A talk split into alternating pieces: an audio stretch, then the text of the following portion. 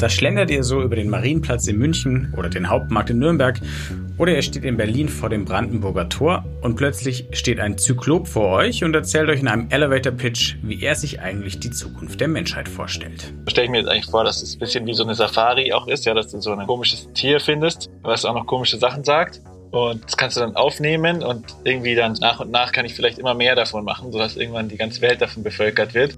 Das sagt der Künstler Nico Abramidis über ein Augmented Reality Werk, an dem er gerade arbeitet. Mehr dazu jetzt.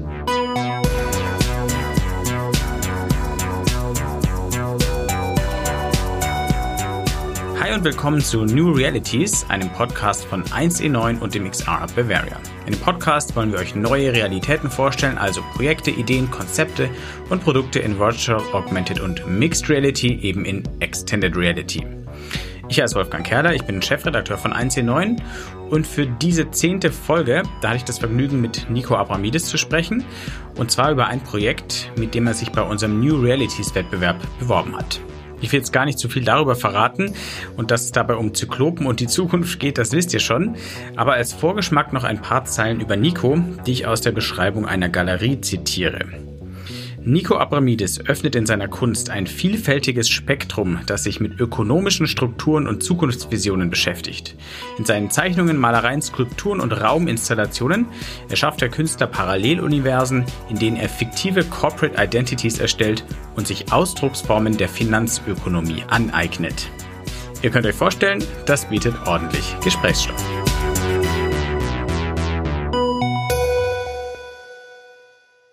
Nico, es ist eine Weile her, dass wir gesprochen haben. Wir haben in der alten Realität gesprochen, äh, sprich in der Welt vor Corona. Und ich fasse mal zusammen, was mir im Kopf geblieben ist von deinem Kunstprojekt, mit dem du bei New Realities dabei bist, beim Wettbewerb. Beziehungsweise ich zitiere auch nochmal aus deiner Projektvorstellung. Sagengestalten mischen sich unter die Sterblichen. Sie sind Fabelwesen und Cyborgs, mythologische Gestalten und mythologische Gestalten und Corporate AIs, boah, das musste ich erstmal verstehen, das Wort, Gottheiten und Science-Fiction-Personifikationen. Sie versuchen Elevator Pitches ihrer Vision der Zukunft zu verkaufen. Welche Version der Zukunft setzt sich durch? Welcher Gottheit ist die Menschheit bereit zu folgen? Das klingt ziemlich crazy und auch total spannend. Und das ist aber ein paar Monate her und seitdem hast du bestimmt viel weitergearbeitet und deinen Gedanken weiterentwickelt. Wo stehst du denn jetzt mit dem Projekt, das du damals so skizziert hast? Ja, das Ganze ist ja, wie du sagst, es so, hat so einen leicht utopischen Charakter. Und das ist für mich auch was, was über einen längeren Zeitraum wächst. Ich arbeite ja eigentlich immer so, eigentlich bei allen meinen Projekten, dass ich so Zeichnungen in einem Skizzenbuch ganz analog mache. Und diese Zeichnungen scanne ich dann ein und habe jetzt in den letzten Monaten angefangen, quer über die ganze Welt mit so 3D-Entwicklern äh, zusammenzuarbeiten und eben so 3D-Modelle zu machen aus den Zeichnungen. Das ist ja eben, ja, das gab es auch schon vor Corona, aber jetzt irgendwie nochmal ganz intensiviert, konnte man einfach so sehen, wie gut manche Sachen schon funktionieren so in der Zusammenarbeit. Die Plattformen kennst du ja, wo man so Freelancer finden kann, die dann so Zeichnungen von mir umsetzen und daraus baue ich dann so diese mythologischen Gestalten, die dann so vorkommen in meinen Welten, die ich da kreieren möchte.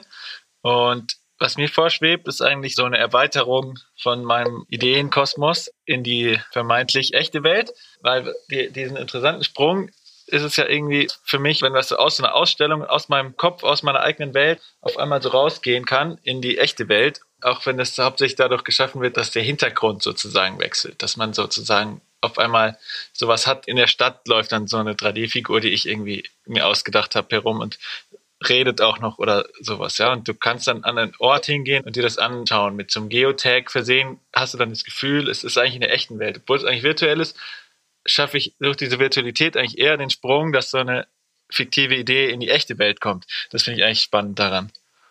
Die Idee ist also, ich fasse es nochmal zusammen. Du verteilst Geotags über eine Stadt zum Beispiel und da können Menschen dann hingehen und mit Hardware-Devices, also vielleicht MR-Brillen, Mixed Reality-Brillen oder vielleicht auch VR-Brillen oder Smartphones, da können wir noch drüber sprechen, ähm, können Sie dann diese Wesen, die, die, wir, die du auch beschrieben hast, die dir jetzt diese Artists äh, langsam äh, zusammenbauen, diese 3D-Gestalter, die kann man dann einfach in der Stadt rumlaufen sehen. Habe ich es richtig verstanden? Ja, genau, so ist das Konzept, ja, dass ich sozusagen wie so, gab ja diese Pokémons, ja, die dann auch so mit so Geotags in der Welt versteckt waren. Und so ein bisschen angeregt davon sind es eben so, das sind auch irgendwie so Kunstwerke von mir und jeder hat da irgendwie, hat da so auch seine Aufgabe so und verkörpert eben so eine andere Realität, wo es eigentlich hingehen sollte. Und ich finde es eben ganz spannend, dass auch heute, wenn man sich so umschaut, dann treffen eigentlich so ganz viele konträre Realitäten aufeinander, die nicht unbedingt immer miteinander vereinbar sind. Und es gibt ganz viele Widersprüche. Und ich finde es eigentlich spannend, dass dann auch diese Widersprüche dann auch von jemandem symbolisiert werden oder so. Diese Figuren, die sehen oft auch so ein bisschen, die sehen nicht so besonders glatt aus. Alles so, auch in der Machart ist es irgendwie von Widersprüchen geprägt, so dass es auch die 3D-Objekte sind ein bisschen, so ein bisschen rough alles. Und das finde ich eigentlich ganz gut. Können wir das mal konkret machen? Also Pokémon Go quasi äh, mit äh, mythologischen Fabel- und Cyborg-Wesen und Corporate Eyes in der Stadt. Hast du ein paar Beispiele, was für Figuren uns da begegnen könnten und wo? Ja, genau. Also es gibt zum Beispiel einen Zentauren, der läuft dann da so herum und die haben dann so Tätowierungen auch, diese Figuren. Die könnten wie von so einer Firma gebrandet sein. Und die Textspur, die die dann sprechen, wenn man ganz nah, wenn man ganz nah hingeht, also man sieht die ja dann schon von Weitem so. Die Textspur ist eigentlich angelehnt an so einen typischen Pitch von so einem Startup, die dann eigentlich erzählen, wie die Zukunft aussehen soll. Das heißt, jeder von diesen, diesen Gestalten versucht dich davon zu überzeugen, dass ihre Zukunftsvision die beste ist? Ja, genau, so stelle ich mir es vor. Und wo würdest du die verankern? Kann man die in jeder Stadt dann finden oder fängst du an einem bestimmten Ort an?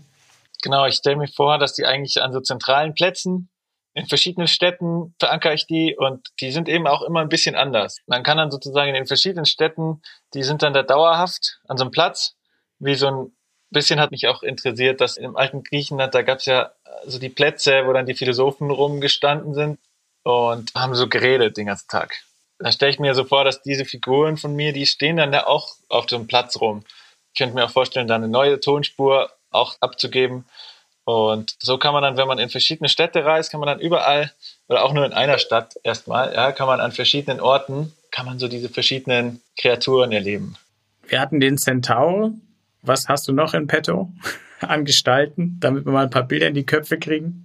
Es gibt jetzt einen Zentauren, einen Ameisenbären, einen Sklopen, einen Kubus mit Augen. Die gibt es bisher. Aber es kommen noch viel mehr dazu.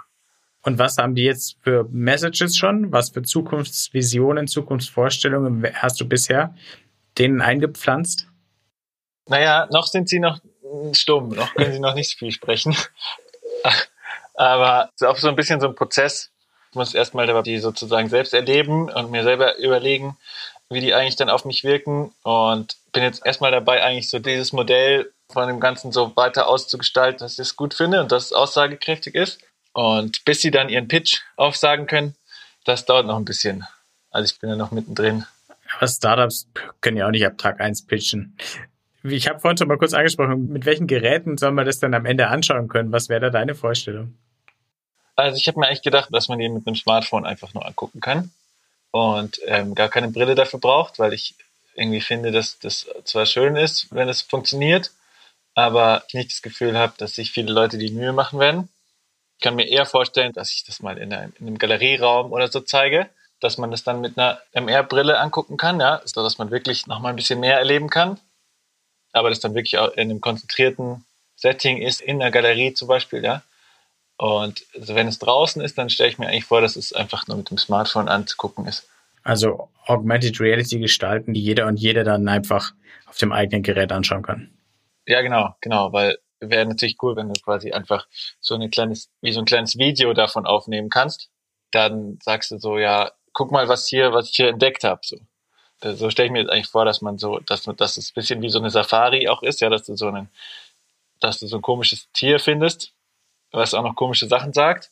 Das kannst du dann aufnehmen und irgendwie dann so nach und nach kann ich vielleicht immer mehr davon machen, sodass irgendwann die ganze Welt davon bevölkert wird.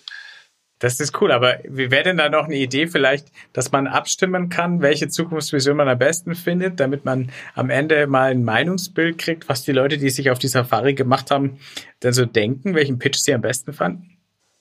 Ja, das äh, kann ich mir auch vorstellen. Das wäre sicher auch ganz cool. Jetzt geht es für mich auch darum, irgendwie diese Figuren auch, also ich sammle auch so viele so Schnipsel aus den Medien, so Sachen, mit denen ich mich beschäftige, auch Sachen, die mich irgendwie, wo ich merke, das kann ich sonst jetzt in meinen anderen künstlerischen Installationen jetzt weniger gut unterbringen, so Inhalte, die man einfach so am besten in so Textform oder so ähm, rüberbringen kann oder in so Sprachform. Und ähm, das finde ich eigentlich ganz spannend, dass ich dadurch so die Möglichkeit habe, eigentlich so Gedanken von so fiktiven Charakteren sprechen zu lassen. Wie zum Beispiel so diese große Frage, ob uns Hightech-Technologien davor bewahren können, vor dem Artensterben und vor dem Klimawandel oder ob wir eigentlich damit nur noch tiefer in die Misere geraten. Und solche Fragen, die mich irgendwie beschäftigen, die auch aus, in so Science-Fiction-Stories oft ähm, Thema sind, finde ich eigentlich ganz spannend, dass ich dadurch aus den Medien, mit denen ich mich sonst beschäftige, dass die so ein bisschen damit einfließen lassen kann. Cool. Bevor wir mal darüber sprechen, was du eigentlich sonst als Künstler so machst, dann bisher die, die dich vorher noch nicht kannten, kennen dich jetzt nur als den Künstler, der Fabelwesen in AR durch die Stadt ziehen lassen will, die die Zukunft pitchen. Aber bevor wir klären, was du sonst machst, hast du schon einen Namen für das Projekt eigentlich? Also, das heißt bisher einfach nur Realm. Also, Realm sozusagen dieses Reich oder kann man sich auch vorstellen wie die Jagdgründe, wo man dann sowas entdecken kann eben. Du hast gerade erzählt, das Spannende an dem Projekt ist, dadurch, dass die Gestalten, die du da baust, äh, sprechen können, kannst du da auch Themen unterbringen, die man eben schreibt oder spricht, die sonst nicht so in deine Arbeiten passen. Was hast du denn vor, vor Realm gemacht? Also gib uns doch mal einen Einblick so in, in deine Arbeiten, in deine, deine Themenwelt, deine Kunst bisher. Ja, also wie ich schon am Anfang gesagt habe, ich fange eigentlich immer an, Zeichnungen zu machen und arbeite eigentlich in ganz vielen Skizzenbüchern, wo ich auch immer eins bei mir habe. Und irgendwann habe ich festgestellt, das ist einfach die Art von Effektivität, die ich am liebsten mag, wenn ich eine Idee habe und die eigentlich direkt aufschreibe in so ein Skizzenbuch. Und dann fange ich an, alle Sachen einzuscannen und am Computer so eine Art Kosmos zu erstellen und die Sachen so ein bisschen zu raten und so Tag-Words dafür zu erstellen und dann habe ich festgestellt, eben, ich will aber eigentlich ja, mehr machen als nur so Zeichnungen. Wenn ich so eine Ausstellung mache, dann will ich eigentlich so eine ganze eigene Welt erzeugen. Und aus den Zeichnungen werden dann die verschiedensten Medien. Also da kommen zum Beispiel Objekte heraus, die Schreibtische sind. Es kommen so große Bilder heraus, so auf Leinwand. Es gibt auch Skulpturen, die aus Aluminium ausgeschnitten sind. Oder ich benutze gerne so Maschinen, um diese kleinen Zeichnungen dann in groß zu skalieren und dann eigentlich raumgreifende Installationen zu machen, wo der Betrachter eigentlich wirklich mit einbezogen wird. Es hat mich immer schon interessiert, eine ganze Welt zu erschaffen in einem Ausstellungsraum. Auch einen Raum, der, wo man das Gefühl hat, das folgt einer gewissen Funktion, wie die Zentrale von einem Unternehmen oder sowas, ja. Also es hat mir irgendwie nicht gereicht, einfach nur so eine kleine Arbeit an die Wand zu hängen, sondern ich wollte immer den ganzen Galerieraum gleich übernehmen so dass man eigentlich in eine ganze Installation eintritt und das Gefühl hat, man tritt in ein anderes Universum ein, wo wirklich andere Regeln herrschen und irgendwie eine gewisse größere Identität dahinter steht. Deswegen habe ich auch vor etwa sechs Jahren angefangen, hinter meinem Namen NE zu schreiben. Also es gibt ja so sozusagen immer dieses und Co. oder so. Aber ich habe dann eben immer so ein und NE hinter meinem Namen geschrieben, was für New Entity steht. Früher stand es noch für Neues Europa, aber dann habe ich irgendwie den Begriff Neues Europa zu abgenutzt gefunden und habe dann New Entity draus gemacht. Und die New Entity ist sozusagen diese größere Entität, bei der ich angestellt bin, die mir auch so ein bisschen die, die mir so ein bisschen die Aufgaben erteilt, sodass ich nicht so als Privatperson arbeite eigentlich, sondern ich bin eigentlich immer in dieser Entität eingebettet. Mal nehme ich die eine Rolle ein und illustriere dafür neue Zeichnungen, mal bin ich auch Handwerker und produziere dafür bestimmte Objekte, um so eine Zentrale zu gestalten. Aber so ein bisschen diesen Gedanken habe ich immer im Hinterkopf. Das bringt mich gleich zur nächsten Frage. Nicht die New Entity, sondern das, was du vorher gesagt hast, dass du am liebsten äh, gleich den ganzen Ausstellungsraum hijackst und eine ganz eigene Welt erschaffen willst. Da müsste doch eigentlich sowas wie Virtual Reality oder auch Augmented Reality dich sofort gereizt haben, weil gerade in VR zum Beispiel, da kannst du ja wirklich eine ganz eigene Welt machen, in der sonst nichts zu sehen ist, außer das, was du gemacht hast. Und in AR kannst du auf die ganze Welt noch Ebenen drauflegen, wie es dir gefällt. Wie bist du mit diesen Technologien in Berührung gekommen und haben die dich gleich fasziniert oder war das erstmal was, wo du nichts mit anfangen konntest? So wie du sagst, war es eigentlich, hat mich eigentlich gleich fasziniert und ich habe die Möglichkeit erkannt, dass man dadurch eigentlich so eine eigene Welt erschaffen kann. Und ich habe dann 2015, als ich noch an der Akademie studiert habe, habe ich dann so einen Ausstellungsraum gemacht. In der Mitte stand so ein Schreibtisch und war noch so ein großer Druck an der Wand, so ein Ausblick von so einem neu gebauten Hochhaus. Und es lagen dann zwei so VR-Brillen auf dem Tisch. Man konnte die dann so aufsetzen und dann hat man aber den gleichen Schreibtisch, den man vor sich gesehen hat, hat man dann nochmal in Virtual Reality gesehen und den gleichen Raum. Man hat sich auch in dem gleichen Raum befunden. Den habe ich einfach nachgebaut. Nur, dass man dann irgendwie so eine Bewegung gemacht hat und man hat gemerkt, irgendwie bleibt man nicht an der Stelle und dann hat man angefangen, wenn man nach oben geguckt hat, hat man auch gemerkt, der Raum hat gar keine Decke und dann ist man aus dem Raum rausgeschwebt und so ein goldener Zirkel hat einem den Weg gewiesen und man ist aus dem Raum entschwebt, hat dann gemerkt, dass man sich auf einmal im Universum befindet. Und der Raum wurde unter einem, wenn man nach unten geguckt hat, wurde immer kleiner. Und irgendwann ist der Ausstellungsraum ganz verschwunden. Und dann hat man sozusagen so einen Kreis durch so ein Universum gedreht, wo irgendwelche Gegenstände auch noch rumgeflogen sind. Und bis man dann wieder in den Raum zurückgekommen ist. Das fand ich damals eigentlich phänomenal, die Möglichkeit, solche sozusagen den echten Ausstellungsraum so zu erweitern. Und eigentlich, der Raum war eigentlich, da war, der war, da war gar nicht so viel drin, quasi, ja. Aber die, das Erlebnis hat eigentlich angefangen, wenn man durch diese kleine Pappbox geguckt hat. Und ich habe dann angefangen, eben so ein Konzept zu entwickeln, dass ich mir gesagt habe, um diese virtuellen Welten wachsen zu lassen, ja, muss man so Anteile an diesen Welten erwerben. Es ist ja so, ist mir dann schnell klar geworden, man braucht eigentlich ein Entwicklerstudio dafür, um wirklich gute Experiences bieten zu können. Das funktioniert nicht so, wenn ich da alleine am Computer sitze den ganzen Tag. Da komme ich einfach an meine Grenzen. Ich beherrsche die Programme auch jetzt nicht so in Perfektion, sondern ich kann eigentlich mir nur die Ideen ausdenken. Und da habe ich eben festgestellt, ich bin eher wie so ein Regisseur, der sich dann Sachen ausdenkt und muss aber damit Leuten zusammenarbeiten, die wirklich technisch versiert sind. Und um dann solche Welten zu erschaffen, die sich auch immer erweitern, braucht es natürlich Leute, die, die solche Welten auch ähm, unterstützen. Und dann habe ich angefangen, solche Aktien herauszugeben. Solche Aktien an virtuellen Welten. Habe daraus so ein paar, so, man könnte sagen, so Levels generiert. Und dann ist mir nur aufgefallen, es ist doch ein bisschen teurer, als ich gedacht habe, das Ganze. Also mit den drei, vier Kunstsammlern, die dann so eine Aktie gekauft haben, ist man noch nicht weit gekommen, sondern mir ist schnell klar geworden, dass diese Dimension, da braucht man einen richtigen Businessplan dafür. Das funktioniert nicht mehr so ähm, quasi naiv. Also Virtual Reality ist ein bisschen teuer für einen einzelnen Künstler. Ja, genau, ja. Und Augmented Reality, was du jetzt machst, ist das wenigstens ein bisschen vom Budget her ein bisschen günstiger?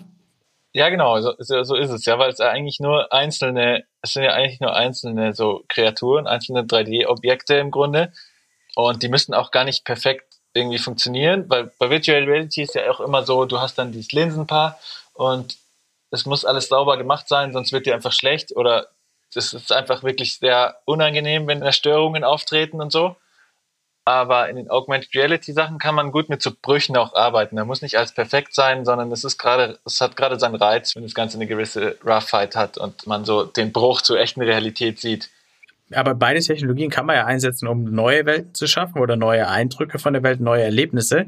Jetzt ist die Frage, ich weiß, das ist immer eine schwierige Frage, einen Künstler zu fragen, aber Warum machst du das? Also was willst du damit aussagen? Das klingt ja alles wahnsinnig durchdacht. Aktien, Entities, Pitches, die Gestalten.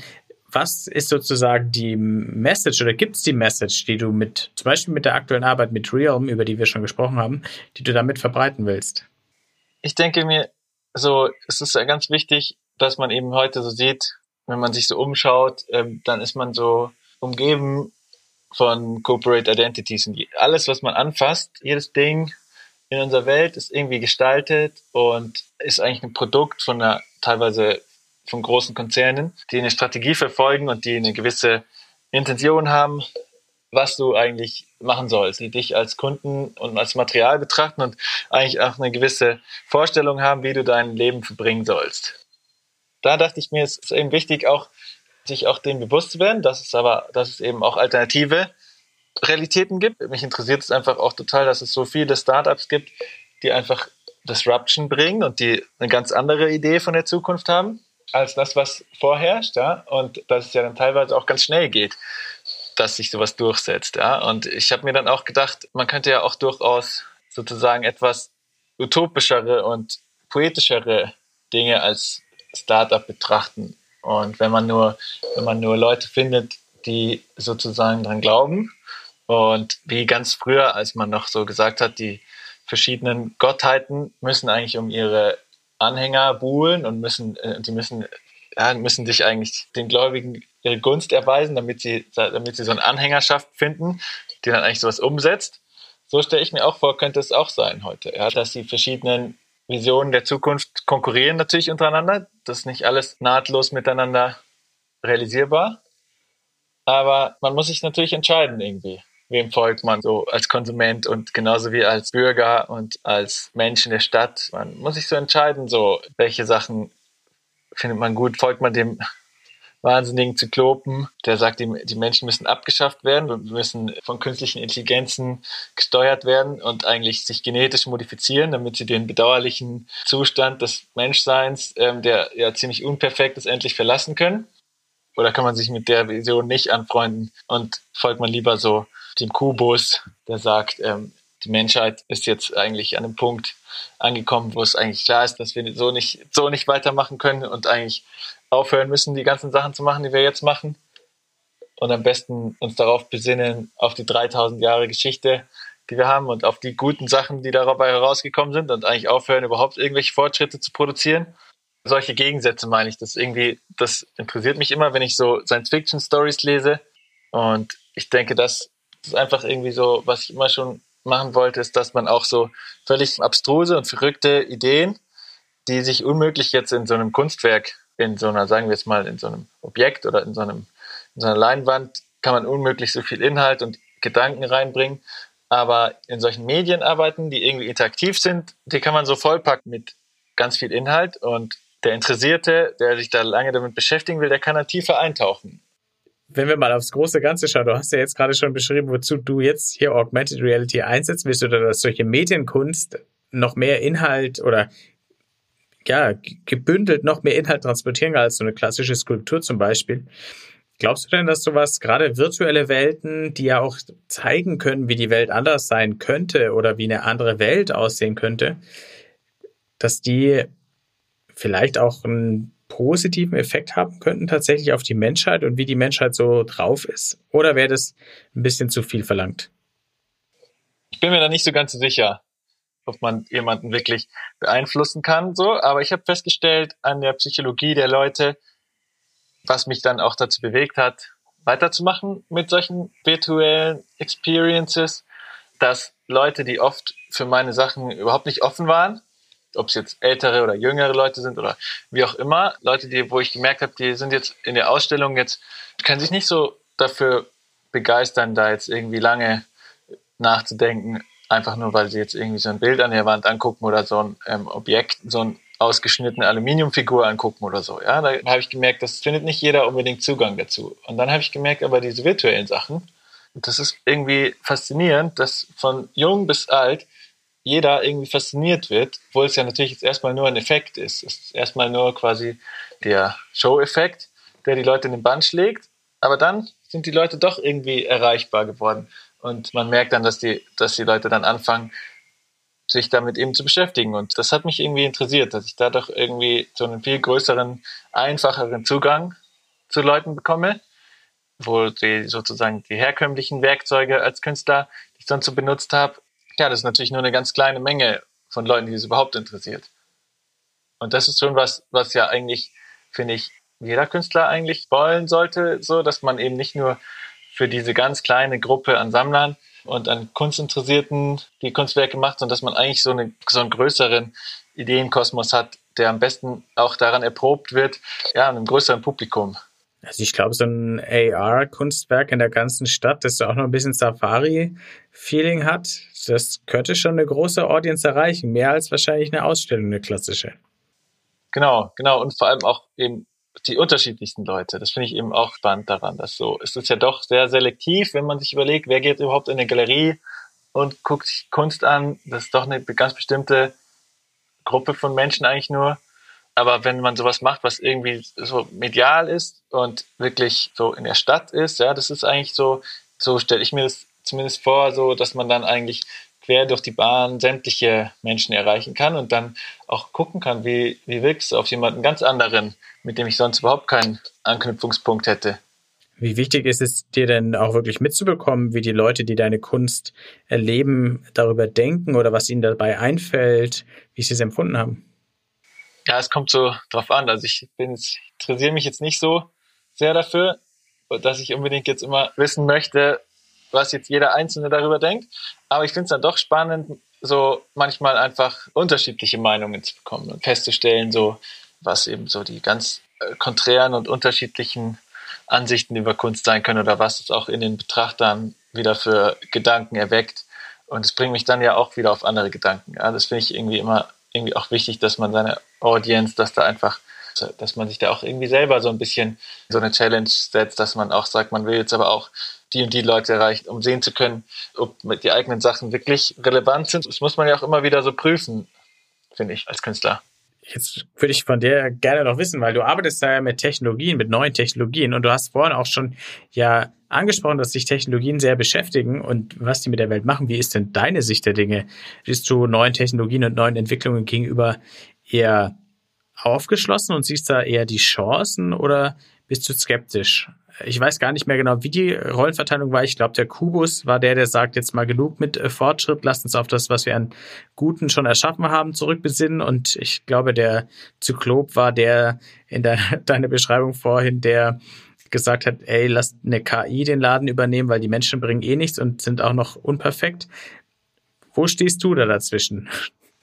Ja, ich, ich glaube, so, was mich interessiert, ist, dass von diesen ganzen Technologien, die wir heute haben, ich finde es oft bereits mir Kopfschmerzen, dass sie verschwendet sind, meiner Meinung nach. Wenn man sich anschaut, es gibt so viele Technologien, die ich wahnsinnig spannend finde, wo ich denke, da kann wirklich viel passieren. Und dann am Schluss merke ich, jetzt werden aber doch wieder nur irgendwelche doofen Produkte daraus gebaut, um sie den Leuten anzudrehen und damit Geld zu verdienen. Das enttäuscht mich manchmal so ein bisschen. Aber im Großen und Ganzen zähle ich mich schon zu den Leuten, die auf die Technologie als notwendig betrachten und es gibt kein Rad nicht anhalten. Die einzige Möglichkeit ist, dass wir unsere Technologien weiter erfinden und das ist auch einfach, denke ich, ein menschliches Grundbedürfnis, Sachen zu erfinden, Dinge zu verbessern und weiterzuentwickeln und daraus einfach immer weiter in die Zukunft zu gehen. Es geht gar nicht anders. Und ich würde mir eben nur wünschen, dass es so ein bisschen größeren, tugendhafteren Dingen folgt, sozusagen, unsere, unsere Technologien, die wir erfinden. Nicht nur einfach immer das nächste Gadget, das jeder kaufen will, weil es aber alles auf Instagram gesehen hat. Ja, ja, genau, ja. Zum Beispiel, es war ja so, warum ich dann auch aufgehört habe, damit so viel zu arbeiten, Beispiel Virtual Reality. Da ist total viel möglich, aber am Schluss wollen bestimmte Großkonzerne einfach nur ihre Hardware an den Leuten andrehen. Aber da sind wir schon wieder bei dem Punkt. Ich wollte noch zum Schluss unseres sehr spannenden Gesprächs, das auch irgendwie wie im Flug äh, verging, wollte ich nochmal auf den Punkt zurückkommen, den du gesagt hast, dass du aufgehört hast mit VR zu arbeiten, weil es einfach auch sehr teuer ist, da große Welten zu bauen. Aber jetzt tun wir das alles mal beiseite und nehmen an, der Fortschritt ist auch in den nächsten Jahren so weit, dass Geld keine Rolle spielt oder du bist eh dann schon ein gefeierter Artist, dem die Millionen hinterhergeworfen werden und du kannst da alles machen, was du willst. Was wäre denn das VR-Kunstwerk oder auch AR, MR, das du unbedingt gerne mal machen würdest? Was hast du da schon vielleicht irgendwo in deinen Skizzenbüchern schlummern, was du aber aus technischen und finanziellen Zwängen noch nicht umsetzen konntest? Ich stelle mir eigentlich vor, diese Städte, in denen wir heute leben, so fällt mir irgendwie ein von Brecht, das, was von diesen Städten bleiben wird, ist der durch sie hindurchgeht, der Wind. Und ich möchte eigentlich so einen Blick 3000 Jahre in die Zukunft machen und diese ganzen Städte, da bleiben dann vielleicht nur noch so ein paar Gerippe stehen. Vielleicht könnte man sich vorstellen, dass dann so irgendwelche mutierten Affen in diesen Städten leben und die Hälfte schon vom Dschungel überwuchert ist. Solche völlig abgefahrenen Zukunftsvisionen, das würde ich gerne umsetzen.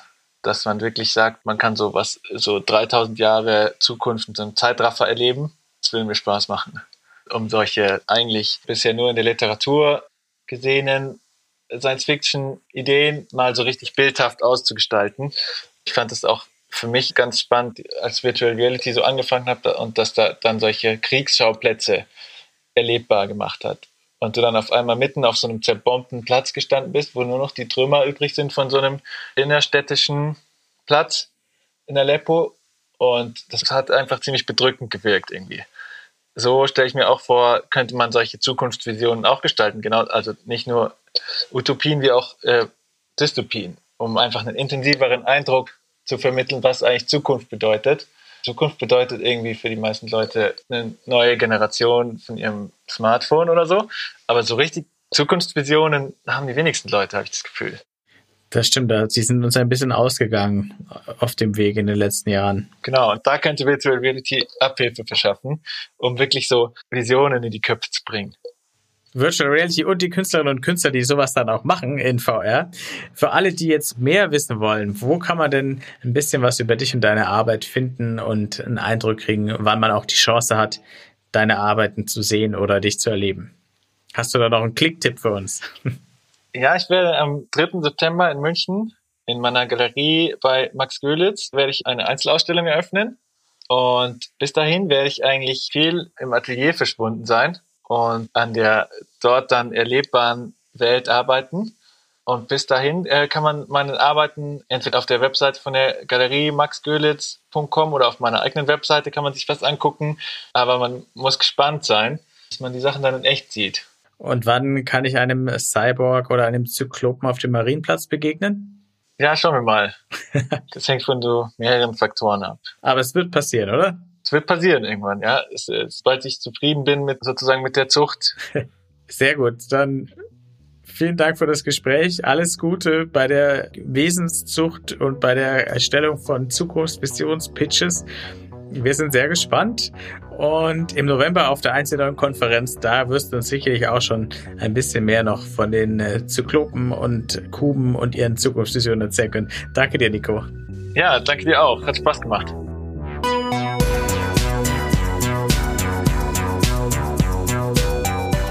Das war Folge 10 vom New Realities Podcast von 1C9 und dem XR Bavarian. Wenn er euch gefallen hat, bewerten, abonnieren und weiterempfehlen. 1C9, das ist das neue Zuhause für Zukunftsoptimisten, die mit neuen Ideen und mit Technologien die Welt besser machen wollen und besteht außer diesem Podcast auch noch aus einem Online-Magazin, einer Community-Plattform und aus Events. Alle Infos gibt's unter www.1e9.community. Der XR Bavaria wurde gegründet, um die XR-Community in Bayern voranzubringen, die Entwicklung und Verbreitung von XR-Anwendungen zu unterstützen und die Sichtbarkeit des Standorts zu fördern. Mehr erfahrt ihr unter www.xrhub-bavaria.de. Dieser Podcast ist möglich durch die Förderung des Bayerischen Staatsministeriums für Digitales. Vielen Dank dafür und danke auch diesmal an Daniel Jocher, unseren Tontechniker, dass er den Feinschliff übernommen hat. Bis zum nächsten Mal bei New Realities.